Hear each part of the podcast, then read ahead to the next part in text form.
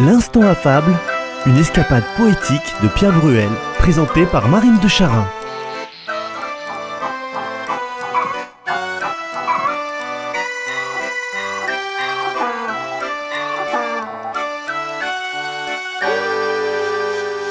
Un animal dans la lune, livre 7, fable 17. Reprenons aujourd'hui la suite de la fable Un animal dans la lune. Bonsoir, Madame la Lune. Le soleil a rendez-vous avec la lune, mais la lune n'est pas là et le soleil attend. Ici-bas, souvent chacun pense à chacune, chacun doit en faire autant. Oui, oui, la lune est là, ah, la lune est là. Voyons cette petite lune. La lune est là, mais le soleil ne la voit pas. Non, pour la trouver, hein, il faut la nuit, oui. Il faut la nuit, mais le soleil ne sait pas toujours lui. Ouais, la lune.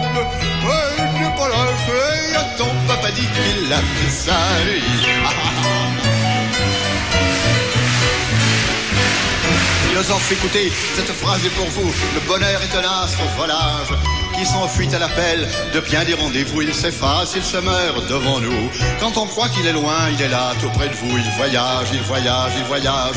Puis il part, il revient, il s'en va n'importe où. Cherchez-le, il est un peu partout. Le soleil, rendez-vous avec la lune, mais la lune n'est pas là et le soleil attend. Bonjour, Madame la Lune. C'est en 1668 que paraît le premier recueil de fables. Racine, dans sa comédie Les Plaideurs, fait dire au juge d'Andin Quand je vois le soleil et quand je vois la lune. Écoutons tout de suite la suite de la fable Un animal dans la lune. Et pour varier un peu, c'est à Valérie Théodore que nous passons aujourd'hui le micro. Un animal dans la lune. Le deuxième recueil a été écrit en 1678. La Lune nulle part n'a sa surface unie. Montueuse en des lieux, en d'autres aplanie, l'ombre avec la lumière y peut tracer souvent. Un homme, un bœuf, un éléphant.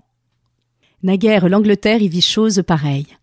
La lunette placée, un animal nouveau parut dans cet astre si beau, et chacun de crier merveille. Il était arrivé là-haut un changement qui présageait sans doute un grand événement. Un homme, un bœuf, un éléphant. Notre maître Capello, Michel Cadars, apporte ses précisions, Séléné la lune, et nous propose sa contrefable, sapide, qui ne manque pas de goût. Le tout en vers, s'il vous plaît.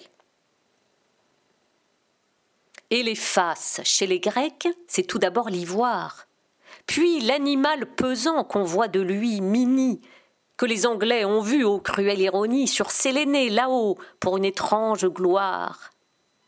Mais écoutez plutôt la suite du récit.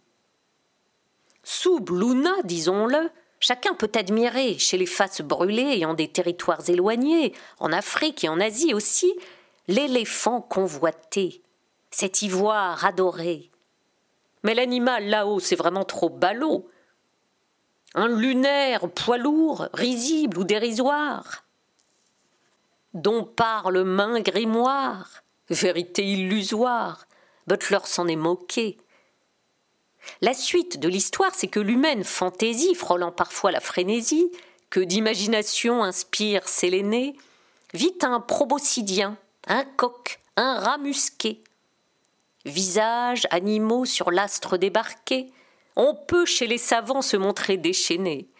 Ainsi, même chez eux, armés de télescopes, la raison ou la vue affaiblie ou très myope, sut façonner un monde, et poétique lent, en toute bonne foi, créer des faux semblants. Il ne parle pas là de Lucrèce, poète et philosophe dont je loue l'incroyable prouesse. Il pense et fait des strophes. Que faut-il accuser, les sens ou la raison? De ce raisonnement, que retenir au fond? Quel beau monde est-ce là? On y voit Épicure, des encenseurs d'essence, des tenants de l'atome, que de doctes discours, de livres et de tomes, sans compter l'autre camp, les autres conjectures? Gassendi, Pascal et Démocrite? Et tous ceux qui penseurs dans le débat s'invitent. Au Danemark, Holberg, adepte des Lumières et de l'esprit humain, se gaussant des barrières, dit que chez main danois une foi est commune, Sélénée n'est pas vide, elle est même sapide. On y voit bien l'image d'un opulent fromage. Peut-être de ciron est infestée la lune. Ce fromage, à coup sûr, est un sacré colosse. Il suffit à lui seul à nourrir le cosmos. Ce qu'on voit ou croit voir change en prophétie obscure et sibylline, annonçant aux crédules où sera leur salut. Voyez, le vrai souci de qui aime la paix et son triomphe adule se révèle à présent. Êtes-vous dans la lune, lecteur? Deux gens, voici la très chérie tribune, contre-guerre, conflit. Profondément fâché, Charles, le roi anglais que la paix favorise, et qui d'une souris entre vers cachés rit. Et chez nous, la paix n'est-elle pas de mise? Molière, dans sa comédie Les femmes savantes, fait dire à Philaminte J'ai vu clairement des hommes dans la lune. Et Bélise répond Je n'ai point encore vu d'hommes comme je crois, mais j'ai vu des clochers, tout comme je vous vois. Savait-on si la guerre entre tant de puissances n'en était point l'effet? Le monarque accourut. Il favorise en roi ses hautes connaissances. Le monstre dans la lune à son tour lui parut. C'était une souris cachée entre les vers. Une souris entre vers cachée. Les auditeurs tintinophiles pensent bien sûr à Hergé, à sa BD L'étoile mystérieuse, et précisément à la page 4, et même à la bande du bas à l'image 4. C'est une araignée qui se promenait sur l'objectif. Dans la lunette était la source de ces guerres. On en rit. Peuple heureux. Quand pourront les François se donner, comme vous, entiers à ses emplois? Mars nous fait recueillir d'amples moissons de gloire. C'est à nos ennemis de craindre les combats, à nous de les chercher. Certain que la victoire, amante de Louis, suivra partout ses pas. Ces lauriers nous rendront célèbres dans l'histoire. Même les filles de mémoire ne nous ont point quittés. Nous goûtons des plaisirs. La paix fait nos souhaits et non point nos soupirs. Charles en sait jouir il saurait dans la guerre signaler sa valeur et mener l'Angleterre à ces jeux qu'en repos elle voit aujourd'hui. Cependant, s'il pouvait apaiser la querelle, que d'encens Est-il rien de plus digne de lui? La carrière d'Auguste a-t-elle été moins belle que les fameux exploits du premier des Césars? Ô peuple trop heureux Quand la paix viendra-t-elle nous rendre, comme vous, tout entier aux beaux-arts?